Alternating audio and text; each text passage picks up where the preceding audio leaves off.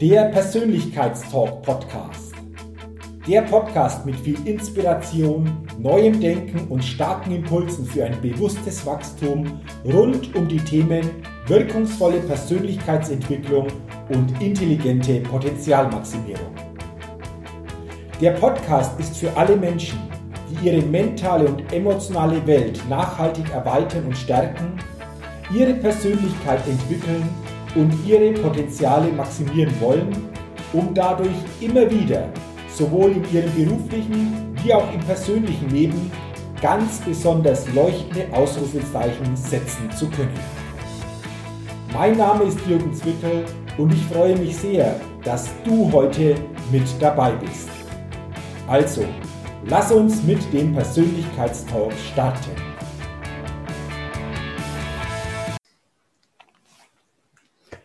Hallo und herzlich willkommen zu einer neuen Ausgabe des Persönlichkeitstalk Podcast. Der Podcast für Inspiration, neues Denken und für ein bewusst persönliches Wachstum.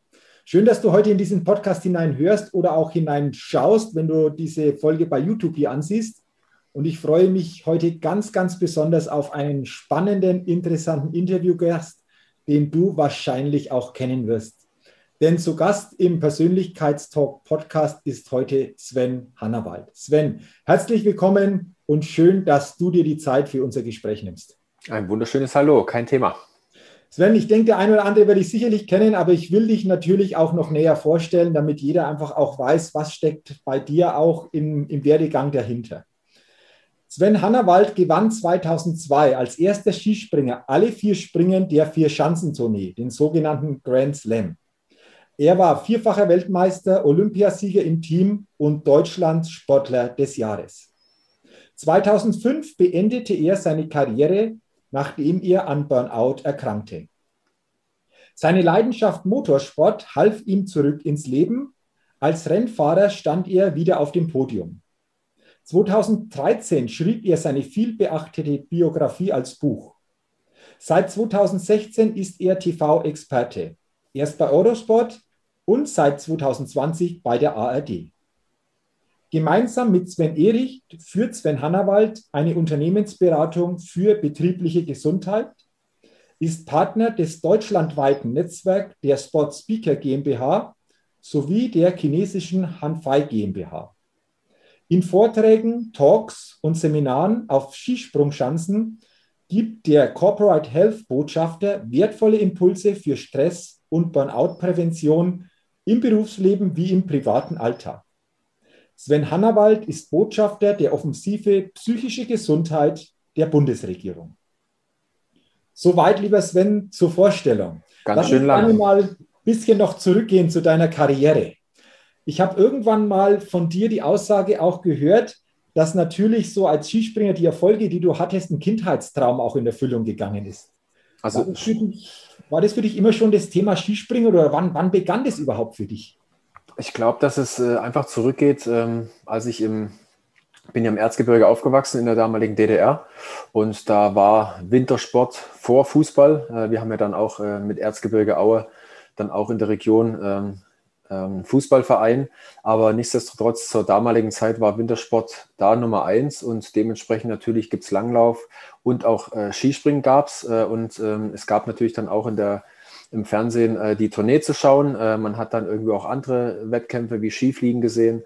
Und die, die beiden Dinge, Skifliegen und Tournee, die fand ich so cool, dass ich das natürlich machen wollte und speziell die Tournee äh, war für mich dann irgendwo das, was ich dann wirklich auch gewinnen wollte, was mich dann über Jahre auch äh, ja schon auch den steinigen Weg gehen lassen hat, äh, auch durch tiefe Täler währenddessen und, und das war so mein Antrieb, bis ich es dann am Ende auch wirklich auch schaffen konnte. Mhm. Also ich kann mich noch erinnern an diese Zeit, ähm, ich habe das auch sehr intensiv damals verfolgt, mhm. das Thema Skispringen. Ähm, ab wann hast du gespürt, dass da bei dir im Skispringen mehr geht? Also dass da wirklich auch große Erfolge möglich sind? Wann, wann kam das so? Also, dass große Erfolge möglich sind, wusste ich oder habe ich mir jetzt nicht vorgestellt. Ich war sowieso immer einer, der jetzt nicht immer groß durch die, durch die lila, lila eine Sonnenbrille äh, dann äh, durchguckt und sich vorstellt, was er denn gern hätte, äh, sondern ich habe mich dann wirklich auch frühzeitig im Nachhinein schon auch immer aufs Tagwerk konzentriert. Ich wollte immer eigentlich der am weitesten springen, ähm, habe mich zu jeder Schanze, wo wir damals dann auch hingefahren sind, als Jugendlicher schon, äh, wo ich noch nie gesprungen bin, habe ich mir irgendeinen Offiziellen gesucht, der so, wo ich das Gefühl hatte, okay, der kommt von hier und habe den gleich mal nach dem Schanzenrekord gefragt. Also das habe ich jetzt mir nicht eingebläut äh, mit, mit einem großen Chaka, sondern das war irgendwie das Gefühl, dass ich einfach ein bisschen besser aufgestellt bin, vielleicht vom Talent, aber auch vom, vom ganzen Gefühl, von dem, von dem Verarbeiten. Wenn Trainer mir was sagen, war ich eigentlich derjenige, wenn er mir was gesagt hat, habe ich das eins zu eins umsetzen können. Mhm. Und hatte dann auch relativ schnell ein Gefühl, auch auf kleinen Schanzen schon, äh, wie Skispringen funktioniert und hatte dann noch dementsprechend äh, öfter dann einen größeren Vorsprung und, äh, und das hat natürlich dann Spaß gemacht. Und mhm. die Erfolge, die kamen auch dann später begleitend. Äh, mein, mein, mein großes Ziel war die Tournee und, und auch die, die Skiflug-Weltmeistertitel und so weiter und so fort. Die kamen eigentlich begleitend, in Anführungszeichen, weil ich einfach äh, mich immer täglich auf den, auf den perfekten Sprung vorbereiten wollte oder den perfekten Sprung erleben wollte. Und mhm. ähm, wenn du das als Ziel hast, dann ist es natürlich klar, dass hin und wieder dann mehr gute Sprünge mit dabei sind, die vielleicht dann auch, wenn es so sein soll, wenn dann auch alle drumherum, wenn alles mitspielt, dass du dann vielleicht den einen oder anderen Wettkampf auch gewinnen kannst. Mhm. Okay, also es ging dir immer um diesen perfekten Sprung. Ja. Und wenn das gelingt, ist das die Folge natürlich dann, wie du geschildert hast, meinen ja. Titel oder natürlich auch große Erfolge, die du hattest. Ja. Jetzt von außen betrachtet, Sven, habe ich das immer so verfolgt, dass das sehr diffizil ist, das Skispringen. Oft Kleinigkeiten mhm. da entscheidend sind. Und es gab ja manchmal Saisons, wo ein Springer wirklich total super dabei war und dann gab es wieder ähm, Springen, wo, wo der gleiche dann ein Stück weit doch sehr, sehr weit hinten in der Rangliste war. Wie kam das zustande? Sind es wirklich diese Kleinigkeiten dann gewesen, also vermeintlich Kleinigkeiten oder das Gefühl, von dem du gesprochen hast, das vielleicht irgendwo dann ein bisschen so auf der Strecke geblieben ist? Äh, kannst du das nochmal schildern? Weil ich finde es hochspannend, einfach immer von außen betrachtet zumindest, das so, so wahrzunehmen. Ich glaube, dass es bei uns zwei Faktoren geben. Zum einen ist äh, Skispringen natürlich eine Sportart, wo es ums Gewicht geht und dementsprechend sind alle Skispringer ähm, ab, dem, ab dem Alter, wo man dann auch in dem Herrenbereich springt, wirklich dann auch am, an der Grenze des Gewichts, wo man dann wirklich noch Leistungssport ausüben kann und nicht zu tief unten ist, aber am Ende des Tages da wirklich äh, es am Ende um, um 100 Gramm, halbes Kilo geht, äh, ob es funktioniert oder nicht. Und der zweite Faktor, der sich, und äh, nochmal zurückzukommen, und dadurch, dass wir dann an der Grenze leben und mit dem Stress, mit dem natürlich auch Adrenalin, was wir drin haben, habe ich immer das Gefühl, dass der Körper das so vielleicht ein, zwei Saisons mitmacht und dann sich erstmal so eine schöpferische Pause nimmt, so mhm. vom Gefühl her. Ne? So war es bei mir dann eben auch, bevor es dann eben nicht mehr ähm, gut geworden ist, hatte ich dann auch immer wieder so körperliche Tiefs, äh, wo man aber gemerkt hat, wenn man den Körper dann die Pause gegeben hat, war das wieder okay. Ja? Und der andere Faktor, der sich bei uns dann auch hin und wieder mal dreht, ist eine Regeländerung, wo man dann vielleicht ähm, mal äh, engere Anzüge springen muss, äh, wo es dann irgendwie eine Neuerung gibt vom Bindungssystem äh, und so weiter und so fort. Und dann sind meistens diejenigen, die sich dann auf das Aktuelle eingeschossen hatten mhm. und sich wieder umstellen mussten. Ähm, hin und wieder klappt's, aber in der Regel ist es so, dass man erstmal ein bisschen Probleme hat und dann vielleicht andere, direkt in das reinpassen dann auf einmal wie Phoenix aus der Asche da sind und äh, die die Saison dominieren. Das sind die zwei Faktoren, die bei uns immer eine Rolle spielen. Äh, freiwillig springt natürlich keiner schlechter, aber hin und wieder muss man es dann auch einsehen, dass man vielleicht körperlich äh, mal eine Auszeit hat oder äh, einfach dann auch wieder einen längeren Prozess vor sich hat, weil die Materialumstellung wieder äh, ähm, fordert, dass man sein System wieder abändert. Spannend, total interessant. Ähm, wenn du zurückblickst, kannst du dich noch an einen Sprung erinnern, wo du sagen würdest, das, das war der beste Sprung überhaupt, der da in meiner Karriere so quasi ähm, ja, drin war? Also ich hatte mal beim Skifliegen am Kulm, ich weiß nicht mehr in welchem Jahr es war, ich glaube es war 2003, also in der Saison 2002, 2003 hatte ich mal einen Flug, wo ich kurzzeitig überlegt habe, da bin ich auch, glaube ich, damals 214,5, also es war komplett auf der Ebene. Die haben Schanzen, haben sie jetzt alle schon umgebaut und alles. Äh, und da habe ich gedacht, das war er. Aber bin dann irgendwie beim Rausfahren und beim Abschneiden vom Ski ist mir trotzdem wieder irgendwas noch in den Blick gekommen, wo ich gedacht habe, nee, genau die Ecke hattest du eigentlich schon mal besser. Und ähm, deswegen, ich meine, am Ende des Tages bei der Sportart, die draußen stattfindet, ob man den perfekten Sprung erleben wird, äh, ist, glaube ich, im Nachhinein relativ fraglich. Aber es hat mich einfach dann wirklich Dauer arbeiten lassen. Ähm, auf der anderen Seite bei meiner Tournee in Innsbruck, der, der, ähm, der äh, erste Durchgang, als ich dann auch äh, Schanzenrekord äh, gesprungen bin, der war auch schon wirklich nah. Aber der Skiflug da ähm, am, am Kulm war fast, wo ich wirklich gedacht habe, das war es. Aber wie gesagt, eine Kleinigkeit habe ich wieder gefunden und dementsprechend war er nicht perfekt. Okay. Ähm, ab wann spürst du das, dass das ein guter oder weniger guter Sprung oder Flug wird? Also du fährst oben weg, die Schanze geht runter, dann der Absprung. Ab wann ist es klar, das wird gut oder oh, irgendwas fehlt? Also du fängst ja dann mit der Absprungbewegung an, nachdem du dann den Radius durchgefahren bist. Da kriegst du so ein bisschen Feedback von der Schanze und dem Radius. Und wenn du dann während des Durchspringens merkst, dass er pünktlich war und du auch das Gefühl hast, dass es genauso das eine Rad ins andere gegriffen hat, ähnlich wie bei einem Golfschwung. Also ich kann da auf den Ball draufhacken und den versuchen mit Gewalt irgendwo hin zu prügeln. Der richtige und effiziente Golfschlag ist aber der, wo du eigentlich merkst, das ist so richtig schön im Flow, alles schön flüssig und am Ende der Ballkontakt fühlt sich richtig schön weich an und das Ding fliegt ab ohne Ende. Und genauso ist es bei uns auch. Wenn das eine in das andere schön mit Fluss übergeht, hast du auch so eine Überenergie. Du merkst, oh, der war pünktlich, dann kriegst du automatisch die richtige Drehung in die Flugphase, wo du nicht zu viel, zu viel arbeiten musst und zu viel Geschwindigkeit äh, verlierst. Und dann nimmt sich automatisch auch so mit. Und das ist das Gefühl, äh, da weißt du direkt, oh, der geht. Mhm. Natürlich bleibst du weiter konzentriert, weil natürlich dann äh, bis zur Landung es noch ein weiterer Weg ist. Da kann auch noch ein bisschen äh, was, was äh, schief gehen. Aber der Moment ist erstmal der entscheidende, ob du überhaupt weit springst oder nicht. Mhm. Okay. Ähm, jetzt, wenn man so diese Skiflugschanzen ähm, anguckt, du warst ja Skiflug-Weltmeister. Mhm. Oberstdorf kenne ich, ich war mal in Planitzer, so mhm. um den Schanzentisch mal gestanden. Das sind ja, sagen wir so, Monsteranlagen, wenn du das mhm. so guckst. Und jetzt stehst du da oben. Und äh, jetzt siehst du das und fährst da runter. Klar, das, das steigert sich, aber ist es da für dich immer notwendig gewesen, wie die, das Thema Mut auch äh, einzubringen oder, oder, oder von solchen großen Chancen, war das Thema Skiflug so durchzuziehen? Welche Eigenschaften brauchst du da auch als, als Top-Profi oder als wirklich Weltklasse-Springer? Ist das immer wieder eine neue Herausforderung? Klar, aber wie, wie bist du damit umgegangen? Einfach bei solchen großen Anlagen, wo du weißt, boah, das ist ja doch ein bisschen, zumindest als Außenstehender hast du das Gefühl.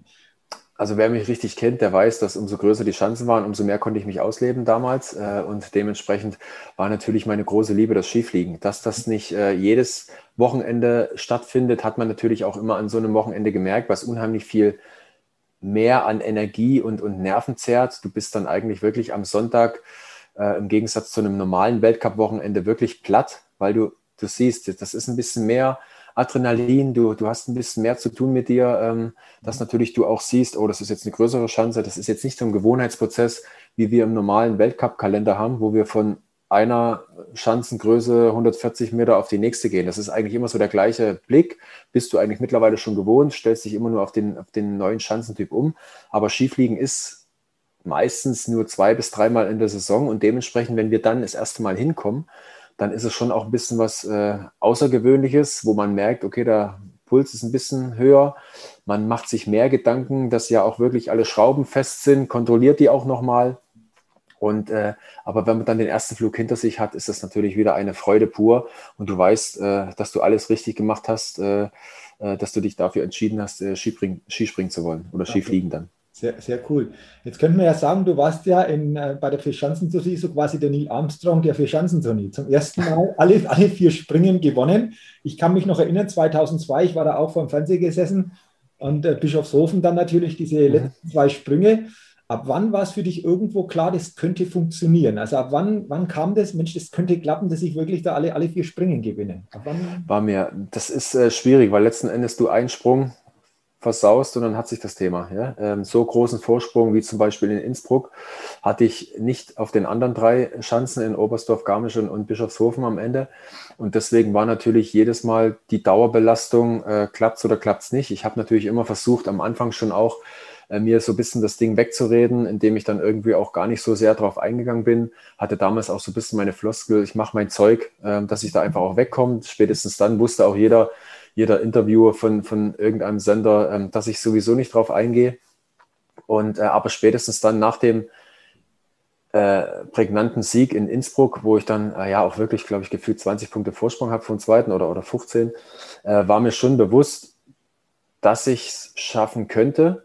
Äh, wusste natürlich trotzdem, dass äh, Bischofshofen ähm, seine Eigenheiten hatte und es ging ja nicht mehr um den Tourneesieg. Der war eigentlich dann mit dem Vorsprung von Innsbruck schon so, dass ich glaube, in Bischofshofen auch hätte stürzen können. Dann hätte ich die Tournee als solches gewonnen und den Kindheitstraum natürlich erfüllt. Aber nichtsdestotrotz wollte ich auch da meine, meine Sprünge zeigen. die im Nachhinein aber dann nicht mehr möglich waren, weil ab dem, ab dem äh, Wettkampf in Innsbruck, die zwei Tage, wo man dann, ich glaube, wir hatten auch kein, keine, keinen Reisetag, ähm, es ging am nächsten Tag gleich mit der Quali weiter, aber die Nächte dann zum letzten Springen hin, die waren natürlich, da habe ich gar nicht mehr geschlafen. Ähm, mir ging alles möglich durch den Kopf und das habe ich mir direkt angemerkt, dass dann irgendwie auch die Power weg war. Ich froh war, dass ich es irgendwie noch rumgekriegt habe und äh, ich mich aber noch erinnern kann, ähm, vor dem zweiten und letzten Sprung, ähm, dass es mir eigentlich egal war, ob es jetzt klappt oder nicht. Hauptsache das ganze Theater äh, hört auf, weil das war natürlich dann irgendwo auch zum letzten Sprung hochlaufen. Das war einfach nur der Horror und äh, also Horror im positiven Sinne, aber einfach nur belastend, weil ich dann gemerkt habe, das arbeitet so in mir, das kostet mich so viel Energie, dass dies mir aber auch gleichzeitig vom Körper zieht. Und wenn ich dann nicht wirklich auch so fit bin, dass ich meine Sprünge abrufen kann, dann schaffe ich das nicht. Und das war so ein, wirklich ein Kampf, die letzten zwei Tage dann nach Innsbruck. Also das war bitter.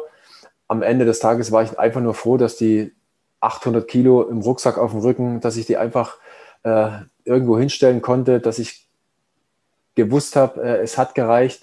Aber natürlich die Ultra-Euphorie, dass ich jetzt wie so ein, so ein äh, Zieh-auf-Männchen da rumgesprungen bin und am Abend vielleicht noch feiern war, das ging natürlich dann nicht mehr. Okay, interessant. Wie bist du, wie bist du mit diesem medialen äh, Druck dann umgegangen? Weil von Springen zu Springen ist ja der, denke ich, auch stärker geworden. Ich kann mich noch erinnern, da ging es ja nur darum, äh, gewinnst du die Tournee und zum Zweiten dann, ja, gewinnt er alle Springen, so quasi. Ja. Das ist natürlich aufgepusht worden. In den Interviews ist das Thema gewesen.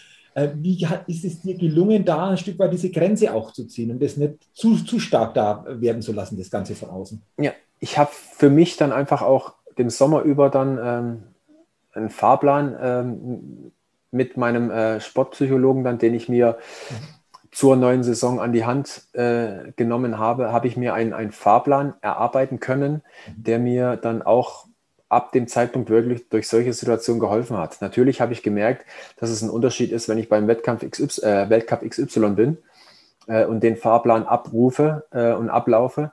Ähm, dass es ein Unterschied ist, wenn ich jetzt bei der Tournee bin, ja, und dann vielleicht auch noch Oberstdorf gewonnen habe und äh, eigentlich Adam Malisch in dem Jahr unschlagbar war bis dahin mhm. und ich auf einmal Oberstdorf gewonnen habe. So, und jetzt habe ich natürlich ganz andere Dinge um mich herum.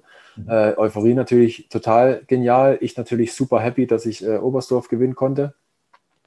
Aber zeitgleich dann auch zu merken, oh, so, jetzt gibt's, jetzt wird es wahrscheinlich nicht die Fragen geben, warum äh, Adam Malisch äh, jetzt heute nicht gewonnen hat, sondern äh, jetzt wird die Freude sein äh, Richtung Tournee und Richtung äh, Vierfach, weil das ist auch der Unterschied, glaube ich, warum es dann auch den, den Springern, die in Oberstdorf gewinnen, nicht mehr ganz so einfach fällt, weil ich kann mich erinnern, äh, Wolfgang Leutzel hat mal äh, in Oberstdorf nicht gewonnen mhm. und hat dann aber die restlichen drei Stationen gewonnen. Und das ist aber dann keine Anspannung mehr, weil du von Oberstdorf her schon weißt, ich schaffe die vier eh nicht mehr. Und dann hast du diese Blase und den Druck schon mal weg und da geht es dann wirklich nur noch ums äh, Fighten, ob man noch die Tournee gewinnt oder nicht. Und der Unterschied ist als Oberstdorf-Sieger, dass du natürlich nach Garmisch schon hinfährst und äh, der Top-Favorit natürlich der Tournee bist. Es, es, gibt noch ein, zwei Leute, die im Vorfeld Favorit waren, die vielleicht äh, an dem Tag in Oberstdorf kleine Fehler gemacht haben, äh, vielleicht schlechtere Bedingungen hatten, die werden auch noch so ein bisschen mit in den Kreis mit reingenommen. Aber derjenige, der Oberstdorf gewinnt, ist derjenige, der in dem Jahr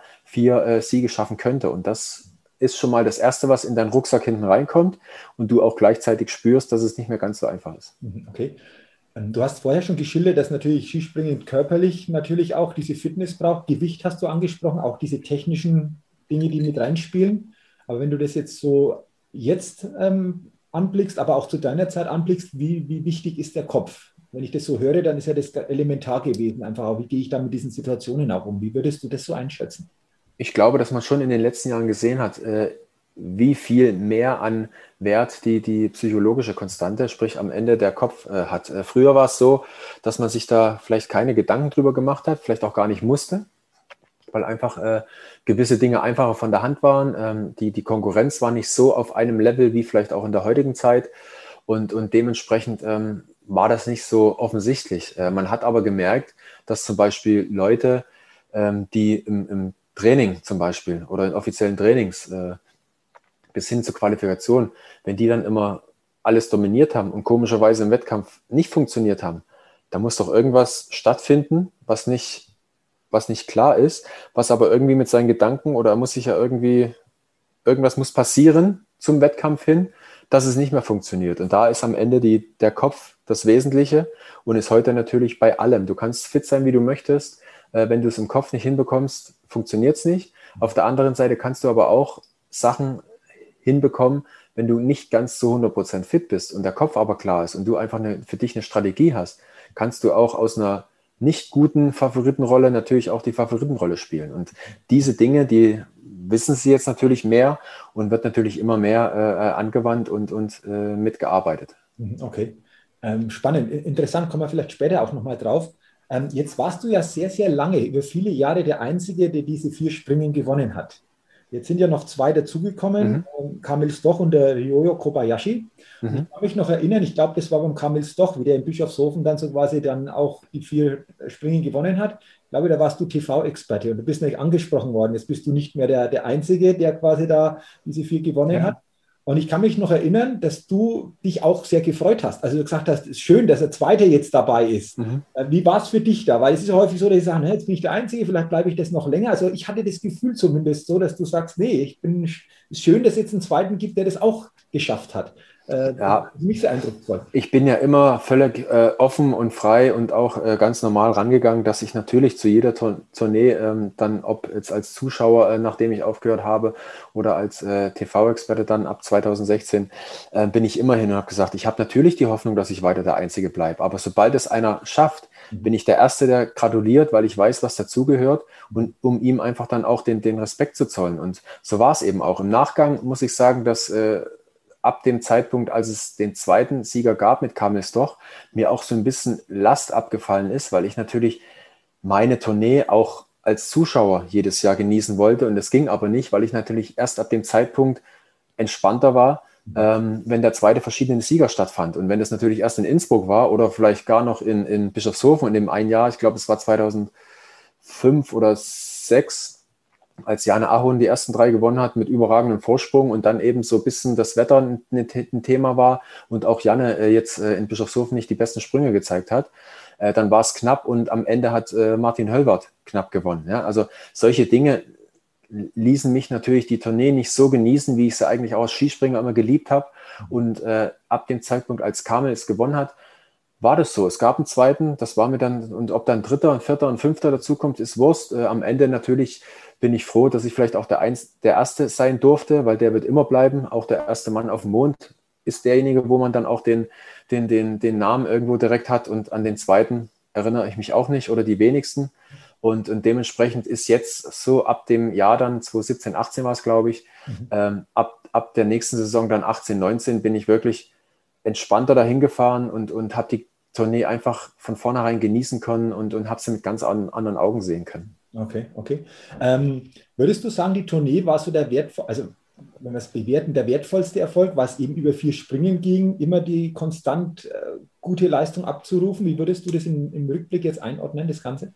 Also ich habe schon immer für mich gesprochen und für mich ist die Tournee der wertvollste äh, Wettkampf oder Wettkampfmodus, äh, den es bei uns äh, im Skispringen gibt. Natürlich äh, ist Olympia ein großes Thema, alle vier Jahre, äh, auch Weltmeisterschaften alle zwei Jahre, aber es sind Tageserfolge und dementsprechend ähm, kannst du auch mal, es gibt auch einen, einen, glücklichen Olympiasieger, der am Tag einfach auch mal das Glück hat, natürlich gut springen musste, ist logisch, aber nicht so auf dem Zettel war bei der, auf der Favoritenliste und zack, bumm, ähm, ist er Olympiasieger. Ähm, es gibt aber keinen glücklichen Tourneesieger. Es gibt Überraschende, ähm, die gab es definitiv, die keiner auf dem Zettel hatte und auf einmal dominieren sie die Tournee. Aber auch die überraschenden Sieger müssen alle vier Stationen über zehn Tage irgendwo frisch bleiben und müssen gucken, dass sie von dranbleiben. So, und das äh, ist so. Und äh, wie gesagt, Weltmeisterschaften und Olympia äh, ist immer Tageserfolg. Selbst Skiflug-Weltmeisterschaften ziehen sich über zwei Tage, wo man wirklich dann auch äh, mal 2004, kann ich mich erinnern,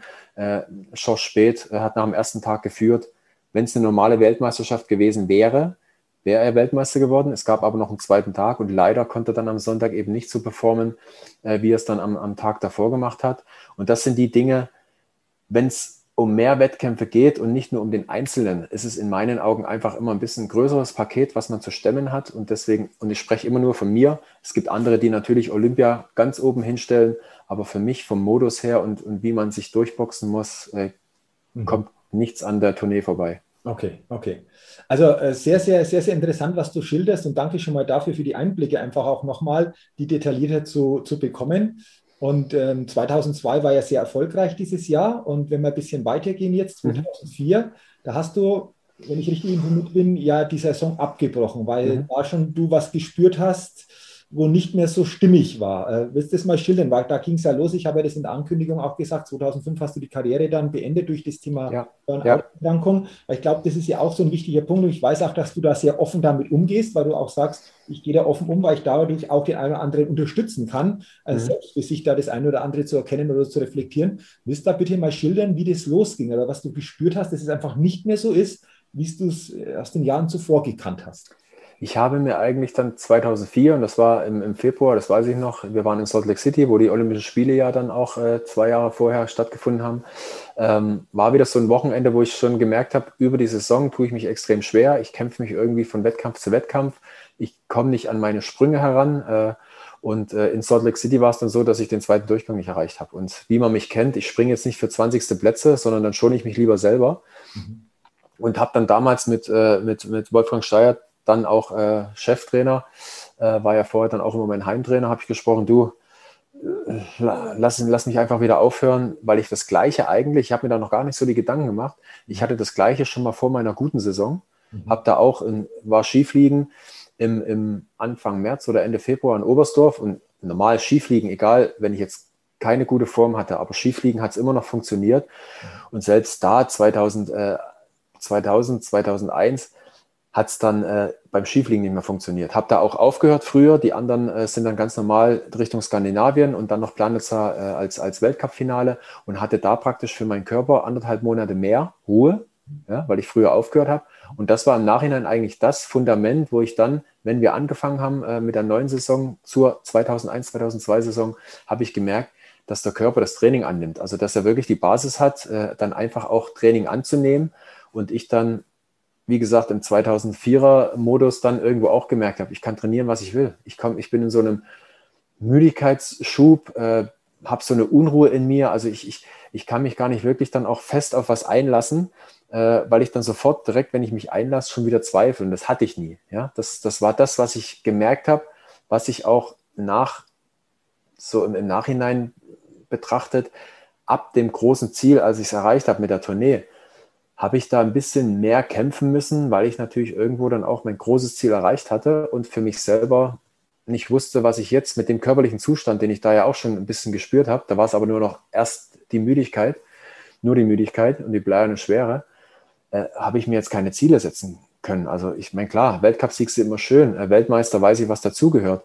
Und das große, der große Kindheitstraum, die Tournee zu gewinnen, habe ich erreicht und das sogar noch mit allen vier Siegen als Ersten. Und da habe ich so ein bisschen gemerkt, ab dem Zeitpunkt kam es Kämpfen. Und da kamen die körperlichen Symptome einfach, was ich meinem Körper über Jahre vielleicht dann auch schon zuführen musste, dass ich so hoch performe, ähm, zugeführt habe, die kamen dann hoch. Und ab dem Zeitpunkt habe ich ja dann auch, äh, jetzt nicht äh, alle wissentlich, aber mit unserem Mannschaftsarzt dann auch äh, sämtliche Ärzte schon abgegrast über anderthalb Jahre, um einfach drauf zu kommen oder zu finden, warum ich eben so müde bin. Damals zu der Zeit gab es Burnout noch nicht. Ähm, wir sind natürlich dann alle Richtung pfeiferisches Drüsenfieber. Das war das Ähnliche, also antriebslos, Müdigkeit und du kommst nicht vorwärts, äh, kannst dich nicht regenerieren. Das war bei mir aber nicht und somit haben wir halt irgendwie alles Mögliche von Blut bis Organe, selbst Krebsthemen haben wir irgendwie abgeklären lassen, um einfach wirklich nichts auszulassen, äh, was eventuell sein könnte. Jeder Arzt, leider im Nachhinein muss ich sagen, hat dann immer gesagt, sieht man den Profisportler, Top-Werte und das, ich sagte, da musst du mir ansehen, dass es mir nicht gut geht. So, und das war aber eben nicht so. Und so habe ich mich dann über die anderthalb Jahre weitergeschleppt. Skispringen war überhaupt kein Thema mehr, ähm, ging nichts. Ähm, und wie gesagt, die Unruhe, die dazu kam zu der, zu, der, zu der Müdigkeit, die hat mich zum Schluss dann auch wirklich komplett kirre gemacht. Weil auf der einen Seite wenn ich so, so die Müdigkeit hatte und so, ich habe mich dann auch eher zurückgezogen, wollte immer mein Einzelzimmer, wollte einfach meine Ruhe. Ich war von allem irgendwie genervt. Wenn ich dann aber allein in meinem Zimmer saß, habe ich die Unruhe zu 1000 Prozent gespürt. Die macht dich ja kirre. Ne? Dann fängst du an, mit dem Bein hin und her zu tippen. Und was machst du dann? Gehst natürlich wieder raus und bewegst dich. Und bewegst dich natürlich so intensiv, dass du so ein bisschen mit Frust geladen über diese Unruhe drüber gehst Und was ist das Endergebnis? Du belastest deinen Körper wieder mehr und du bist noch müder. Also egal, was ich gemacht habe, diese Spirale ging nur nach unten. Ich hab, war aber leider bei keinem Arzt, der mir irgendwie helfen konnte. Und bis 2004 im Februar habe ich mich da hingeschleppt. Nach dem Wettkampf, wo ich den zweiten Durchgang nicht mehr äh, geschafft habe, wie gesagt, bin ich zu, zu Wolfgang und habe gesagt, komm, lass uns einfach, guck mal, wir hatten es da vor zwei Saisons, war es auch schon so, lass mich einfach früher aufhören, lass mich einfach heimfliegen und dann guck mal, nächste Saison greifen wir wieder an bin heimgeflogen, bin dann damals mit meiner Freundin auch in Urlaub und dieses von 100 in den Urlaub auf null hat mich komplett zerbrezelt. Und das ist dann eben auch das, die meisten Burnout-Fälle ähm, von der Schilderung her ist so, dass die sich noch immer mehr Aufgaben zulasten, um mehr abgelenkt zu sein von dem Gefühl, was sie haben, weil sie keine Lösung finden und keinen Weg finden, es irgendwie loszuwerden. Sie packen sich voll, packen sich voll, packen sich voll, bis sie wirklich sehen, geht gar nichts mehr. Und wenn sie dann sagen, okay, ich lasse es, flop, mhm. lass das alles zusammen. Und so war es bei mir. Wir waren dann im Urlaub. Ich habe dann irgendwie auch Heulattacken in der Nacht gehabt und alles Mögliche. Ich dachte, was ist denn mit mir los? Sind wir heimgeflogen und äh, irgendwie die, die, die Mutter meiner damaligen Freunde hat dann einen Arzttermin gemacht äh, bei, bei, ne, bei, einem Arzt für Psychosomatik. Und da in dem Gespräch innerhalb von einer halben Stunde hat er sofort gesagt, dringend in eine Klinik äh, und ich habe Burnout. Und als ich das Burnout gehört habe, war mir klar, da war schon mal was. Sebastian Deißler äh, wo ich damals auch nicht wusste, also das Jahrhunderttalent im Fußball bis heute noch, konnte aus einem gewissen Grund, was Burnout hieß, kein Fußball mehr spielen. Und man hat ihm aber nichts angesehen. Also klar, der Blick war vielleicht ein bisschen müde, aber an sich, wenn man in Trainingseinheiten gesehen hat, er war jetzt nicht derjenige, der rumhumpelt oder, oder keine Ahnung was, keinen Fuß mehr von anderen kriegt. Äh, Ball hat er auch immer getroffen. Deswegen war mir das unerklärlich. Und spätestens dann, nach der Diagnose bei mir selbst, wusste ich, ah, okay, jetzt weiß ich, wie er sich gefühlt hat. Mhm. Und für mich aber trotzdem die befreiende Nachricht von einem Arzt endlich. Und ich natürlich, ja klar, gehe ich sofort in die Klinik und äh, das mache ich, dass ich vielleicht nach der Klinik dann direkt wieder so befreit Skispringen kann, wie ich es wie gewohnt war. Und vielleicht finden wir noch irgendwas, was mich noch äh, reizt, was wir noch erreichen können. Okay. Also danke, dass du das so, so schilderst. Ähm, ich kann mich noch zurückerinnern, wir hatten im Vorgespräch auch gesagt, ich kenne das ein Stück weit durch meinen Vater, Depressionen. Der hat mal gesagt, mir wäre es lieber, ich hätte zwei gebrochene Beine, dann würde jeder sehen, ja. was ich habe. Dieses ja. nach außen, du siehst es teilweise nicht an. Äh, deswegen danke, dass du das so offen schilderst, Sven. Äh, du warst dann in der Klinik. Äh, wie ging es da weiter? Also wie, wie, kamst du da wieder ein Stück weit nach und nach so quasi ja, aus, diesem, aus diesem Burnout heraus oder was ist da passiert oder, oder wie, wie ging es da überhaupt dann weiter? Für mich im Nachhinein das Wichtigste, der Gang in die Klinik und nicht in die Klinik ähm, vielleicht den Nebenort, wo ich wohne oder wo ich dann irgendwo auch den Alltag verbracht habe, sondern an eine Klinik. Damals war es so, die war im Allgäu. Da wusste ich dann auch, dass sie nicht zu weit weg ist von meinen Eltern. Gab noch zwei andere, eine auch, glaube ich, im Norden und irgendwie ein bisschen weiter weg. Und ich, ich wollte nur, falls was sein sollte, dass meine Eltern nicht einen Tag unterwegs sind, bis sie mich besuchen können. Und das Allgäu war grob eine halbe, halbe Stunde oder dreiviertel Stunde zu fahren. Das war okay. Und bin dann in die Klinik völlig neutral. Da war ich noch nie mal vorbeigefahren, ja, wenn es Richtung Oberstdorf ging. Von meinen Eltern aus äh, fährt man da vorbei, aber nie irgendwie einen Bezug gehabt. Und das im Nachhinein war, glaube ich, auch die Möglichkeit, nur für mich meinen Körper wirklich zu resetten. Die ersten zwei Wochen war natürlich Horror, weil ich dann eben auch wieder die Situation hatte, allein im Zimmer, äh, die Nächte ultra lang, habe dann auch Medikamente äh, bekommen, dass ich zumindest dann auch der Körper über Nacht mal so ein bisschen abschalten kann und einfach mal ein bisschen regenerieren kann. Ähm, ich weiß noch, wenn ich die genommen habe, ich weiß nicht, was da für Dinger waren, aber nach dem Abendessen, eine Stunde später, habe ich mich eigentlich gefragt, was mache ich hier eigentlich?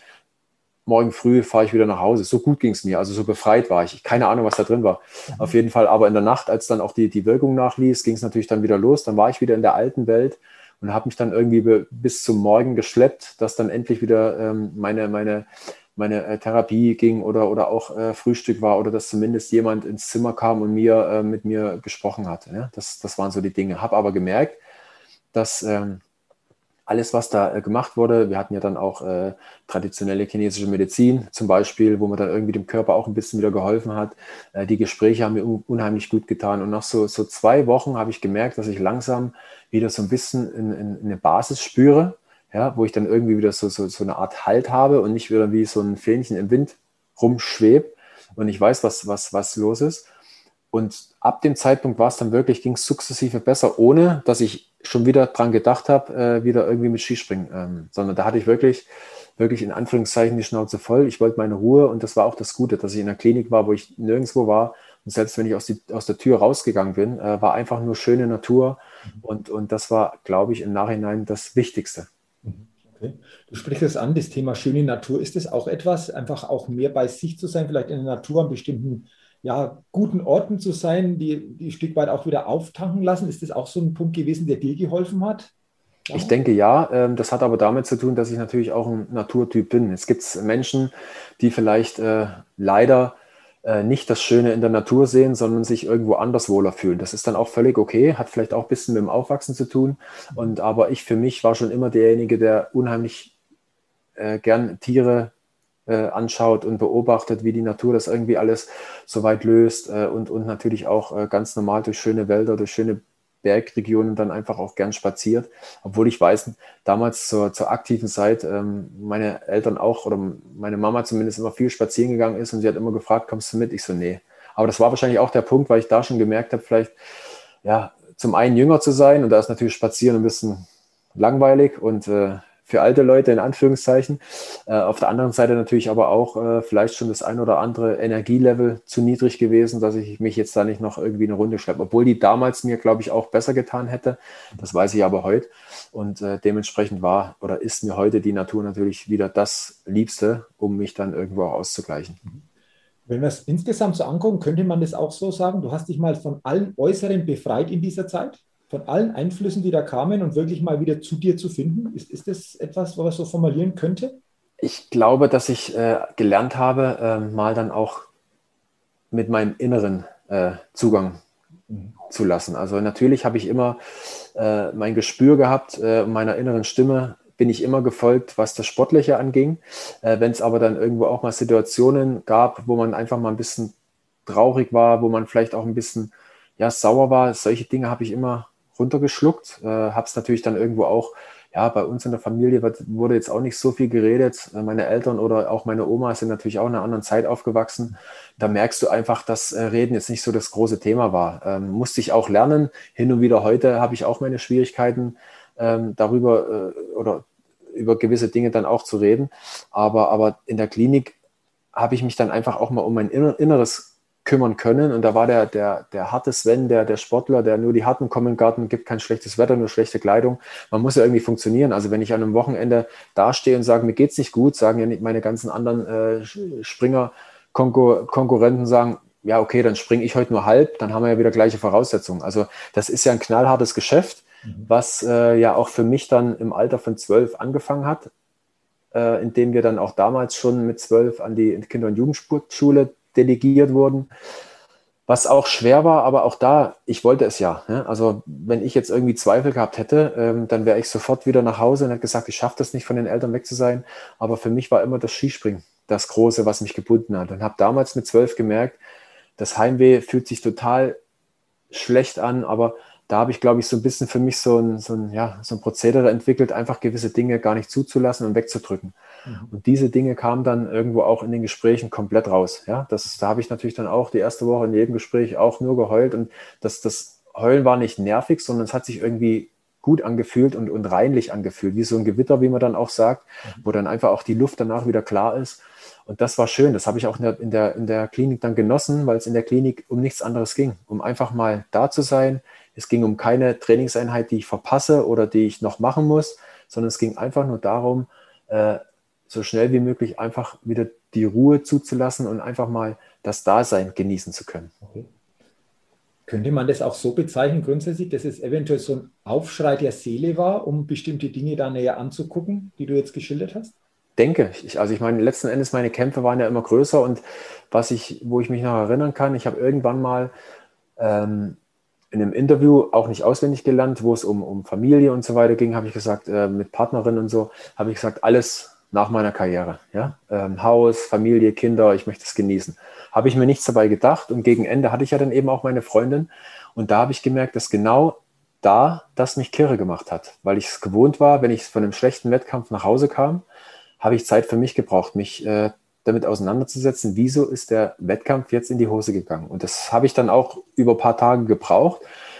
Und da war ja aber niemand. Da war ja okay. Und jetzt ist es so, wenn du heimkommst und die Wettkämpfe waren schlecht, ist da jemand, der natürlich auch seine Gefühle hat, der auch seine Bedürfnisse hat, der vielleicht auch seine, seine, seine Zeit mit mir verbringen möchte. Und jetzt war ich im Konsens oder in, im Disput. Ähm, also auf der einen Seite kann ich natürlich jetzt meiner Freundin entgegenkommen, dann geht es ihr besser. Dann habe ich aber hinten dran das schlechte Gewissen meinem Wettkampf gegenüber. Das mhm. funktioniert nicht. Also ich glaube nicht, wenn ich mich jetzt der, der Freundin widme, ähm, dass mein Wettkampf automatisch am Wochenende besser wird, weil äh, wenn ich jetzt zwei, drei Tage mich um sie kümmere, habe ich noch einen Tag, um drauf zu kommen, was am letzten Wochenende falsch gelaufen ist und dann kann ich mich nicht vorbereiten. Also mhm. das hat mich total kirre gemacht. Auf der einen Seite, wo das innere Gefühl gemerkt habe, oh, jetzt, jetzt werde ich auch mal äh, gehört ne, durch die Freundin. Mhm. Und dann aber gleich das wegdrücken und das hat mich total kirre gemacht. Und deswegen auch zurückkommend auf das Interview damals, habe ich, glaube ich, schon so ein Gefühl von, für mich gehabt, dass es eine richtige harte Welt für mich ist. Ja, und ich auch nicht gelernt habe, zwei Welten zu leben, konnte ich auch nicht, weil ich äh, die ein oder andere Nachteil hatte fürs Skispringen, den ich irgendwie auch überbrücken musste. Und da, das äh, ging nicht mit Gefühlen. Okay, okay. Du wolltest ja danach auch nochmal starten, wenn ich richtig das in ja. Erinnerung habe, aber du hast dann gemerkt, das, das klappt nicht mehr, oder? Es, es, es, war so, dass ähm, der Kopf irgendwann mal, also ich habe ja gemerkt, dass es mir in der Klinik wieder gut ging, ähm, hat dann auch mich gefreut, ähm, dass es wieder nach Hause ging und habe aber gleichzeitig auch gemerkt, den, den Sprung aus der Klinik raus war noch schön. Der, der Schritt zu meinen Eltern ins Haus war schon wieder komisch, hat sich schon wieder komisch angefühlt. Im Nachhinein glaube ich, dass der Körper ähm, gedacht hat, der will doch jetzt schon wieder das alte Leben anfangen. Also der hat gemeint, wenn ich jetzt wieder mein altes Leben äh, eintrete, und das hat ja, meine Eltern haben ja jetzt nichts Negatives zu tun, sondern der Körper glaubt nur, okay, da war er doch immer am Wochenende und sonst war er immer, ja, jetzt fängt er wieder an mit Skispringen oder was. Also hatte ich so auch schon wieder meine, meine großen Schwierigkeiten, obwohl ich nichts gemacht habe, nichts trainiert, gar nichts, hatte ich meine Schwierigkeiten da zurechtzukommen, wo ich meinem Körper im Nachhinein auch so ein bisschen Vertrauen geben musste. Körper, ich weiß schon, dass ich über die paar Jahre viel von dir gefordert hat. Du brauchst dir keine Gedanken machen, wir machen gar nichts, wir bleiben jetzt erstmal hier und gucken erstmal, wie es wird. Dann ging das nach einer Zeit bei den Eltern okay. Natürlich auch mit, mit äh, Gesprächen mit meiner Therapeutin aus der Klinik, dass ich das auch immer gut besprechen konnte. Und der gleich, das gleiche Momentum dann, als ich dann bei meinen Eltern wieder gut zufrieden war und schon den Reiz hatte, nach Hinterzarten in, äh, in den Schwarzwald mal in meine Wohnung wieder zu gehen. Ne? Und auch da war es wieder so, Wohnung betreten, gleicher Horror, weil dann einfach der Körper wieder so einen Punkt gehabt hat, oh, der bitte nicht schon wieder. Mhm. Du hast mich schon kaputt gemacht, jetzt fängst du wieder an. Und dann habe ich das eben auch über den Sommer dann einfach auch ruhig gelassen, habe mich da einfach abgelenkt, habe dann irgendwo auch mit Hobbys Tennis spielen, habe mit Fußballspielen angefangen, um einfach auch mal so Teamsport zu haben. Hatte mir dann auch damals einen Hund äh, zugelegt, der mich dann auch sehr gut abgelenkt hat.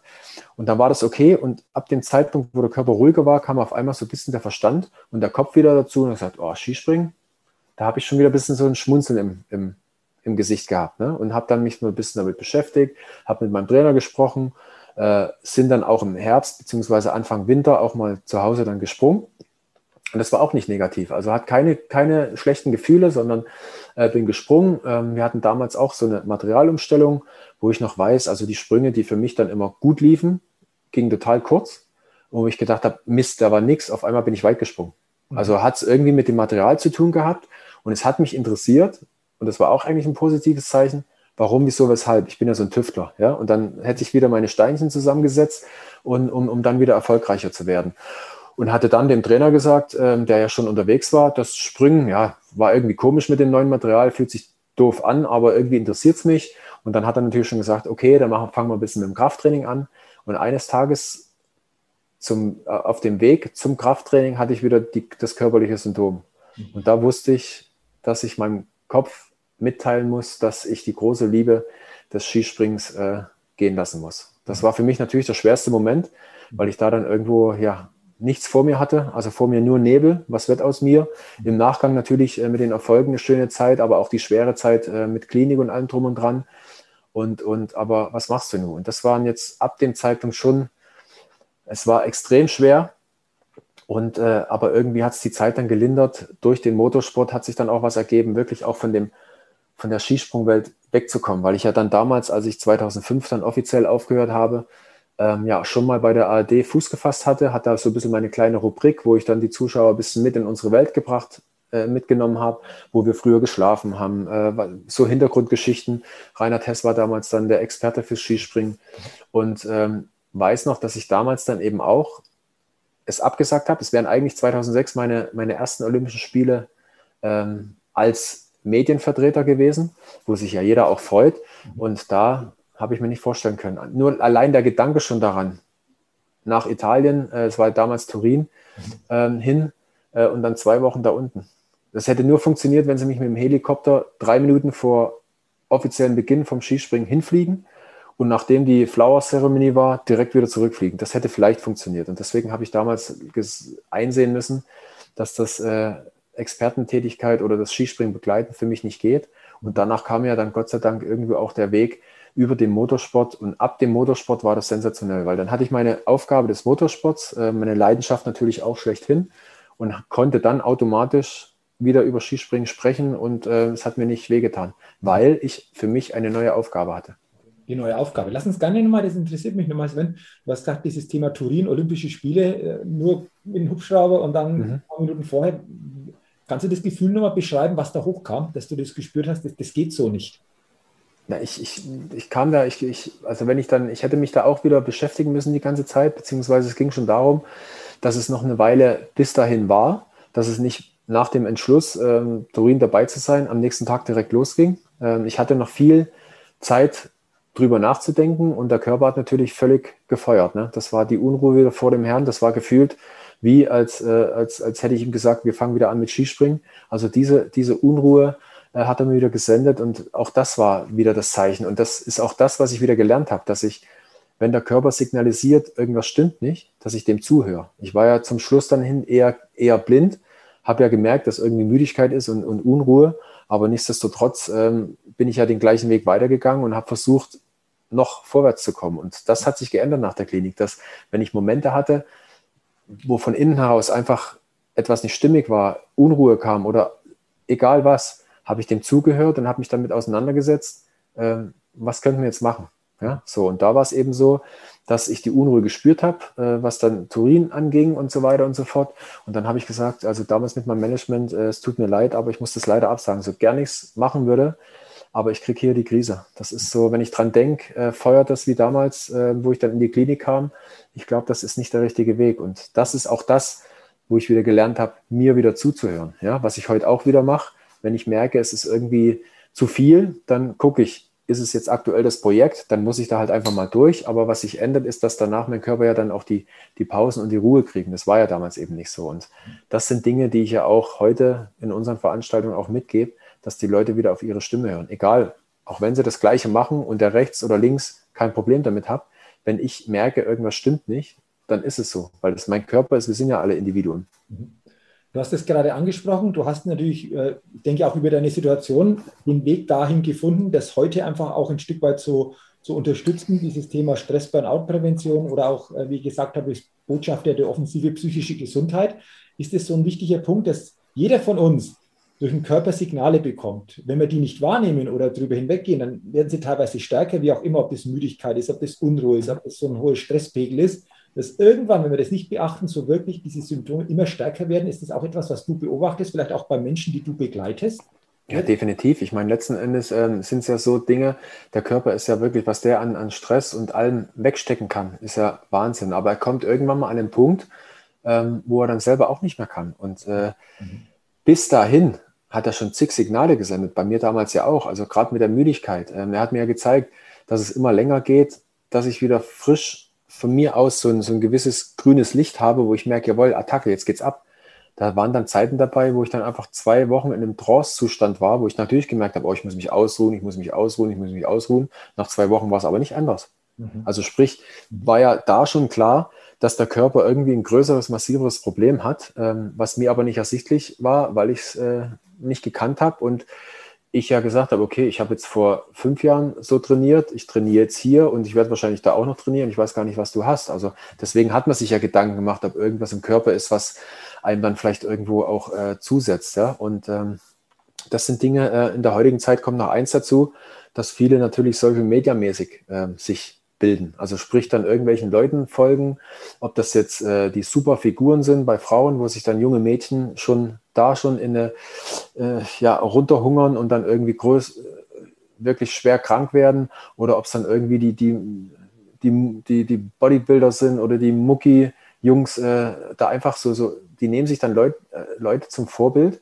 ja, die sie vielleicht gar nicht sind, merken, irgendwie ist es ja nichts für mich, aber ich gehe den Weg trotzdem, weil es ja anscheinend cool ist. So, und das sind die Dinge, wo ich sage, wenn ihr merkt, dass es nicht euer Weg ist oder wenn ihr merkt, ihr seid eigentlich anders, dann bleibt anders. Ja, kein schlechtes Gewissen, weil letzten Endes wacht ihr irgendwann mal auf, da habt ihr die größten Probleme, wenn noch das eine oder andere noch dazukommt, läuft der Deckel, äh, läuft der Topf über und dann, dann habt ihr das Problem, nicht derjenige, der kein Problem damit hat oder, oder das für sich gut findet, sondern ihr, die da schon immer ein komisches Gefühl hattet und trotzdem weitergeht, wird es schwierig irgendwann. Mhm. Du hast, äh, danke dafür auch für diesen Gedanken. Du hast schon was äh, Interessantes angesprochen. Ähm, lass uns gerne nochmal über dieses Thema Stress, Burnout, Prävention auch sprechen, im Berufsleben wie im privaten Alltag. Du hast vorher gesagt, jeder ist natürlich unterschiedlich und für einen ist das Thema Natur federführend wichtig, für den anderen ist es was anderes. Aber mhm. hast du so ein paar Gedanken, ähm, wo es darum gilt, bestimmte Dinge schon präventiv einfach mal anders vorzubeugen oder ähm, welche, welche Möglichkeiten gibt es da? Weil ich denke, das ähm, ist zumindest aus meiner Wahrnehmung so, dass das Thema ja durchaus immer verbreiteter wird. Du hast Social Media angesprochen, viele Einflüsse, die, die jeden Tag auf alle von uns einströmen. Was gibt es da? Was können wir mal so ganz allgemein tun, um hier einfach auch präventiver anders unter, unterwegs sein zu können zu diesem Thema? Am Ende des Tages sind Pausen wichtig. Das habe ich gelernt, das habe ich damals nie gemacht. Äh, immer wenn es hieß, ähm, wir machen mannschaftlich oder, oder auch ähm, wie auch immer, ähm, haben wir heute mal Ruhetag, mhm. dann habe ich trotzdem für mich trainiert. Ja? Weil ich wusste, alle anderen liegen Füße hoch mhm. und ich äh, trainiere. Dem, dementsprechend habe ich einen Wettbewerb, Wettbewerbsvorteil. Ja, mhm. so, dass das dann irgendwann mal einfach völlig in die Hose geht. Ähm, das habe ich dann äh, selber ähm, erfahren müssen. Und heute ist es so, dass ich immer die Balance zwischen, ähm, zwischen, zwischen dem Arbeiten und dem Tun und dem Erholen nehmen. Ja? Ich weiß natürlich, dass ich hin und wieder auch mal Zeiten habe, da komme ich, äh, da wird mir Pause auch besser tun.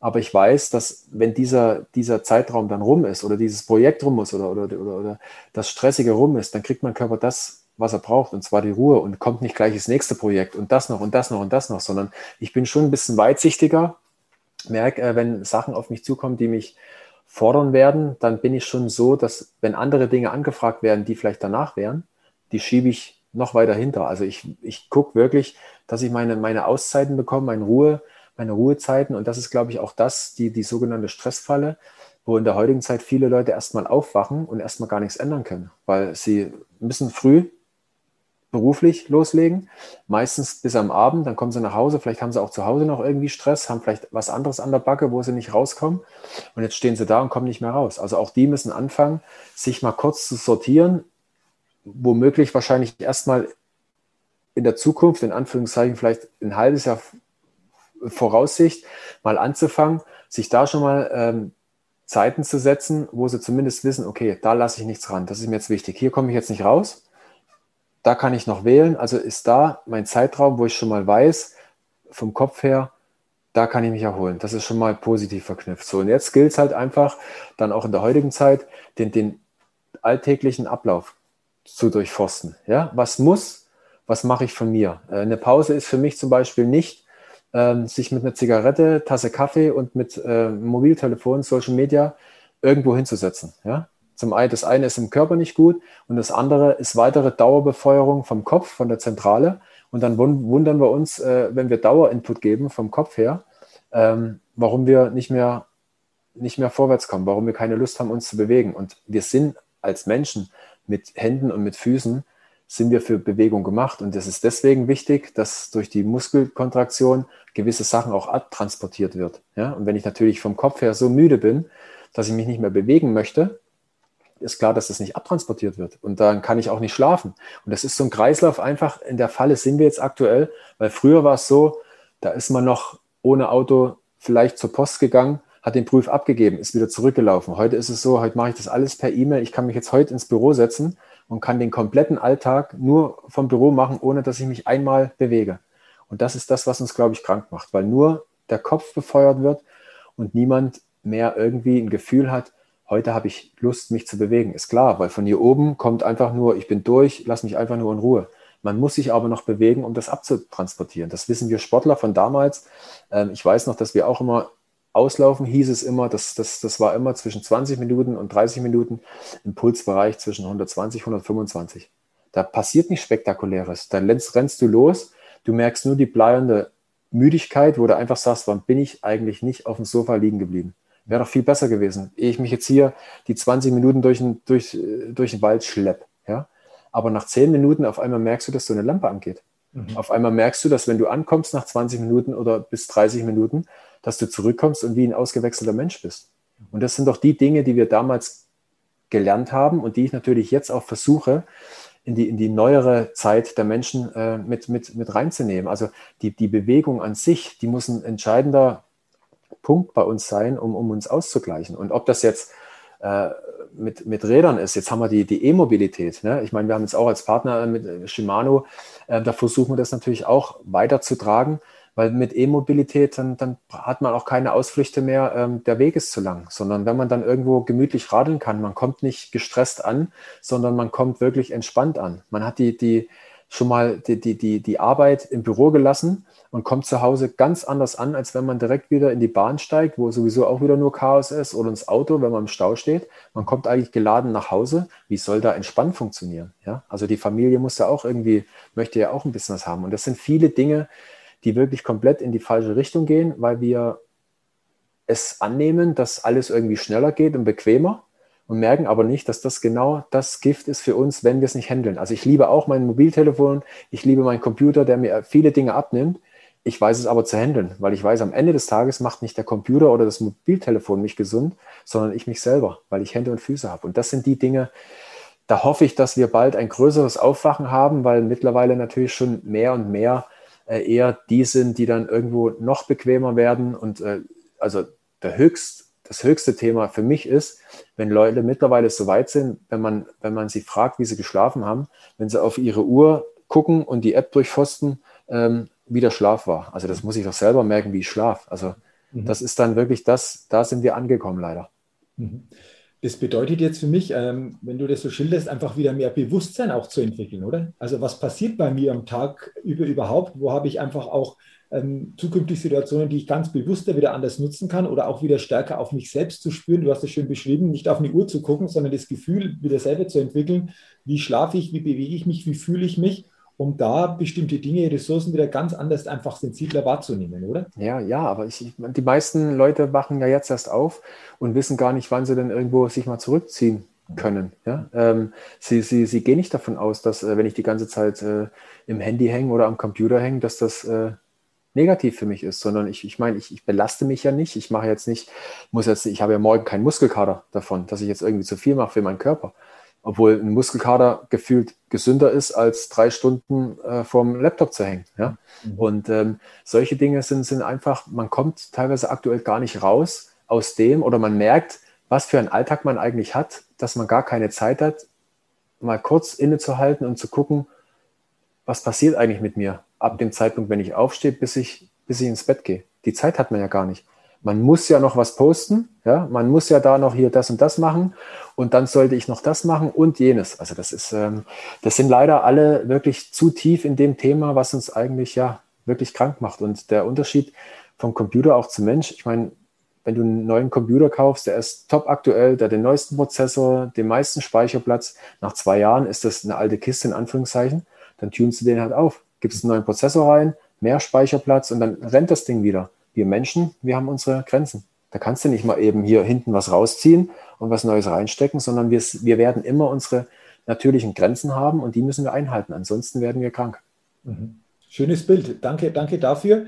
So, abschließende Frage, bevor ich noch ganz kurz ähm, zwei, drei Schnellfrage ähm, ja, Schnellfragen an dich habe. Mhm. Wenn, wenn, du, wenn du jetzt zurückblickst, es war sicherlich, wie du das geschildert hast, in dem Moment natürlich 2004, 2005, denke ich, sehr hart, aber diese, diese Situation so erlebt zu haben, wie blickst du zurück? Kannst du jetzt auch sagen, ich bin dankbar dafür, weil ich kann heute das tun, auch an Menschen weitergeben, die da, da dazu unterstützen wenn ich das so nicht erlebt hätte, wärst du vielleicht heute nicht da, wo du jetzt bist und könntest das Thema nicht so entsprechend auch verbreiten. Kannst du so zurückblicken oder, oder wie gehst du damit um, wenn du das jetzt so äh, den Weg betrachtest?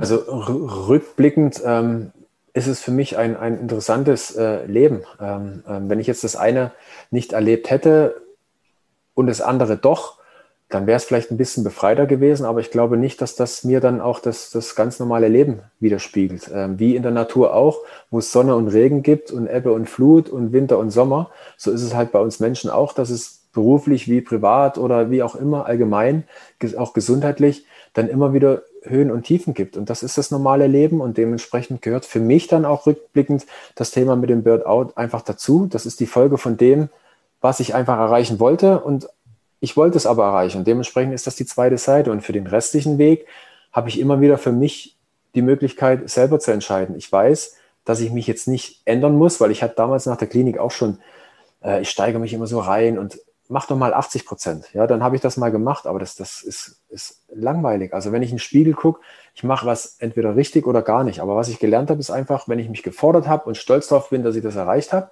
oder auch mal Schmerzen habe, dann weiß man ja, man hat was gemacht dann kriegt der Körper genau das, äh, was er braucht, und zwar die Ruhe. Wie das Telefon, was ich auch auflade. Wenn das leer ist, brauche ich nicht auf Andrücken, das geht nicht an. Und genauso ist es wie bei uns im Körper auch. Das müssen wir wieder aufladen und wir müssen uns Zeiträume schaffen, aufzuladen. Wie? Das ist dann wieder unterschiedlich. Der eine macht mit Sport, der andere sammelt Briefmarken, der andere geht spazieren, der andere geht gerne in die Berge oder schraubt dann seinen Oldtimer rum, was auch immer. Ja? Ähm, es sind immer Dinge, wenn ich dran denke, muss ich schon ein leichtes Lächeln im Gesicht haben. Das sind die Dinge, die mich ausgleichen. Ja, so und das gebe ich immer weiter. Und diese Zeiten, das, das, das nimmt nicht fünf Tage in Anspruch. Wenn man wirklich in dem, in dem, in dem Auf und Ab lebt, in der Balance lebt zwischen Beruf und, und dann eben auch meinem Ausgleich, dann kann das auch mal zehn Minuten befreiend sein, wo man sich einfach mal zurückzieht, nichts alles weglegt und einfach mal vielleicht auch nur in die Natur guckt. Kann genauso befreiend sein. Ja, und dass solche zwischen Themen müssen wir wieder finden oder müssen die Leute finden. Ich für mich habe es gelernt. Ja? Bei mir gab es aber auch keine Alternative mehr. Für die Menschen, die noch äh, entscheidungsfähig sind, beziehungsweise auch Möglichkeiten haben, etwas zu ändern, für die wird es natürlich höchste Zeit, weil digitalmäßig äh, wird das definitiv nicht langsamer werden, sondern da wird es wieder Neuerungen geben, die unseren Alltag anscheinend erleichtern, aber auf der anderen Seite natürlich dann irgendwie mehr belasten werden. Mhm. Okay. Danke nochmal für diese Gedanken. Du hast es angesprochen, du begleitest ja auch Menschen. Ich verlinke auch deine Seite in den Show Notes. Also mhm. wer da mehr natürlich erfahren will, zum einen noch zu deiner Karriere, mhm. aber auch zu dem, was du anbietest in verschiedensten Formen, in welcher Form das auch möglich ist. Schaut bitte auf die Seite, da erfahrt ihr mehr und über diesen Weg kann ja auch jemand Kontakt aufnehmen oder sich für bestimmte äh, Möglichkeiten, die du anbietest, noch intensiver dann interessieren. Ähm, das sehr, sehr gerne. Äh, ich sage jetzt schon mal, lieber Sven, vielen Dank für deine Offenheit, für das, was du hier in diesem Interview weitergegeben hast, zum mhm. einen von deiner Karriere. Sehr, sehr spannende Einblicke, aber auch von dem Teil, wo du sagst, das ist auch ein Teil von mir gewesen, der gehört dazu. Und da habe ich auch für mich als Mensch unheimlich viel gelernt. Vielen Dank schon dafür, deine Offenheit. Und ich will zum Abschluss gerne noch so eine kurze Schnellfragerunde einsteigen, so eine Frage, okay. kurze Antwort. Die erste Frage, jeder von uns hat Gewohnheiten, aber hast du eine Gewohnheit, wo du sagst, ja, das ist für mich eine wichtige Gewohnheit, die ich ja vielleicht sogar täglich wirklich auch äh, entsprechend umsetze? Äh, der morgendliche Gang zur Kaffeemaschine, weil ansonsten wird es schwierig im Alltag, glaube ich. Also ich okay. weiß schon, dass Leben auch ohne Kaffee funktioniert, aber jetzt auch mit äh, fortschreitendem Alter und äh, natürlich dann irgendwie auch mit Familienleben, wo man dann vielleicht auch nicht mehr so wählen kann, ob man jetzt bis um acht schläft oder bis um neun, sondern wo man dann irgendwie auch so ein bisschen äh, abhängig ist, wie die Kleinen schlafen, äh, merke ich schon, dass äh, der morgendliche Weg zur Kaffeemaschine wichtig ist und dass da auch noch Kaffee rauskommt. Weil wenn der dann nicht funktioniert, dann wird der Vormittag wird zäh. Okay, okay. Ähm, welcher Wert ist dir besonders wichtig? Ähm, ja, also der Wert, also ich wüsste jetzt, äh, Gesundheit ist natürlich mir das, das, das Entscheidende, weil äh, ohne das ähm, kann man sich viel wünschen, äh, man wird es nicht erfahren. Ähm, ohne Gesundheit, ähm, wenn ich jetzt einen Weg vor mir habe, den werde ich nicht gehen können, ähm, weil es natürlich dann irgendwo auch die, die, die, die, die Basis ist und dementsprechend auch das eher, glaube ich, die Gesundheit eher der Luxus ist als vielleicht viel Geld oder fünf Häuser und acht Boote. Mhm, okay, interessant, Gesundheit. Jetzt hast du hinter dir so einen schönen Stuhl mit SC Freiburg, mhm. äh, Freiburg-Fan. Das passt jetzt ganz gut zur nächsten Frage. Stell dir vor, du könntest jetzt diesen Stuhl mit einem Menschen eine Stunde lang besetzen, mit dem du eine Stunde lang dich austauschen könntest. Du hast die freie Wahl, wer jetzt auf diesem Stuhl Platz nehmen sollte. Wen würdest du da wählen? Ja, ich glaube, ich würde dann eher meine Mutter nehmen, weil die leider kurz äh, vor, vor zwei Monaten leider äh, überraschend verstorben ist. Und dann würde ich mir da vielleicht nochmal die Stunde nehmen. Okay. Also noch herzliches Beileid, weil ja. es ja doch dann noch nicht so, so lange ja. her. Ja. Hm, danke, danke dafür. Die letzten zwei Fragen. Wir sind ja im Persönlichkeitstalk Podcast. Wenn du das Wort Persönlichkeit hörst, Sven, was bedeutet das für dich? Persönlichkeit? Persönlichkeit ist äh, das Individuelle, das Individuum. Also wir Menschen, wie wir individuell sind, so hat man auch seine individuelle Persönlichkeit und äh, die mir natürlich auch sehr wichtig ist, nicht zu beeinflussen. Man hat natürlich jetzt in der heutigen Zeit mehrere Quellen, die es beeinflussen, aber bei sich zu bleiben, seine Persönlichkeit in das zu integrieren, wie es auch funktioniert äh, und sich nicht zu verbiegen. Das ist, glaube ich, das große Thema, was am Ende dann wichtiger wäre als, äh, ja, keine Ahnung, Follower-Zahlen und was, worum es auch in der heutigen Zeit irgendwie komischerweise geht. Mhm, okay, danke, danke dafür. Und die letzte Frage. Wenn du jetzt aus dem Hier und Jetzt so an die Zukunft denkst, äh, an was denkst du dann? Ich hoffe, dass wir bald wieder äh, unser in Anführungszeichen normales Leben leben können. Ähm, ich wünsche mir wieder, dass wir uns äh, ohne irgendwie Gedanken zu haben, dass wir uns wieder treffen können, dass wir uns Menschen eigentlich wieder leben können. Ne? Die Gemeinschaft, äh, die war dann einfach Corona-bedingt jetzt die letzten anderthalb, zwei Jahre wirklich dann äh, schwierig. Äh, man hat gemerkt, was uns eigentlich ausmacht. Und ähm, irgendwie hat man am Anfang gefühlt, ah, jetzt habe ich endlich mal die Ruhe vor dem ähm, im Büro, der mich nervt. Aber ich glaube, dass die meisten, fast 80 Prozent, jetzt eher lieber den treffen würden, ja, wenn sie es könnten, die in, der ihn nervt, als äh, zu Hause rumzusitzen und solche Dinge, dass wir da wieder unser nach Corona einfach wieder versuchen, unser oder hoffentlich unser normalen Lebensalltag wieder leben zu können in Gemeinschaft. Mhm. Also auch vielen Dank für diese Gedanken, Sven. Und äh, ich sage jetzt schon mal herzlichen Dank für deine Zeit, für dieses Interview.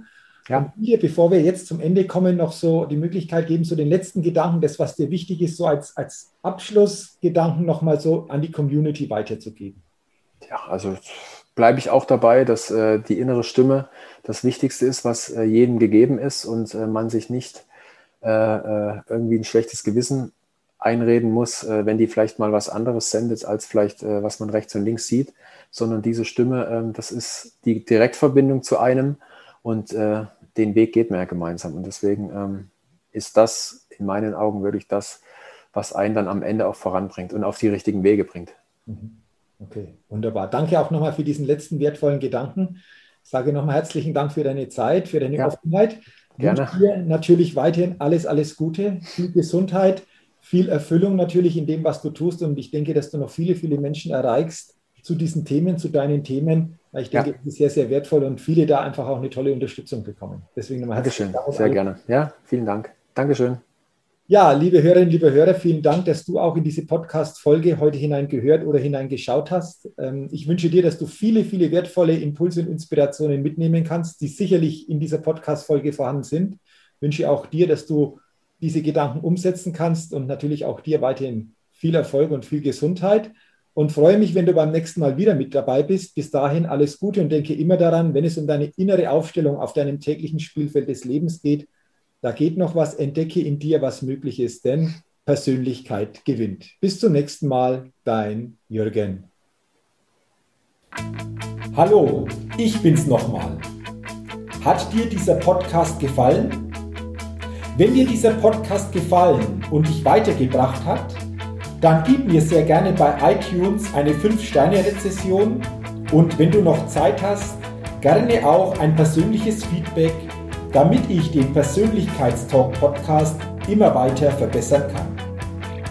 Ach ja, und wenn du noch mehr zu mir und meinen Themen wissen willst, dann gehe sehr gerne auf die Seite www.jürgenswickel.com.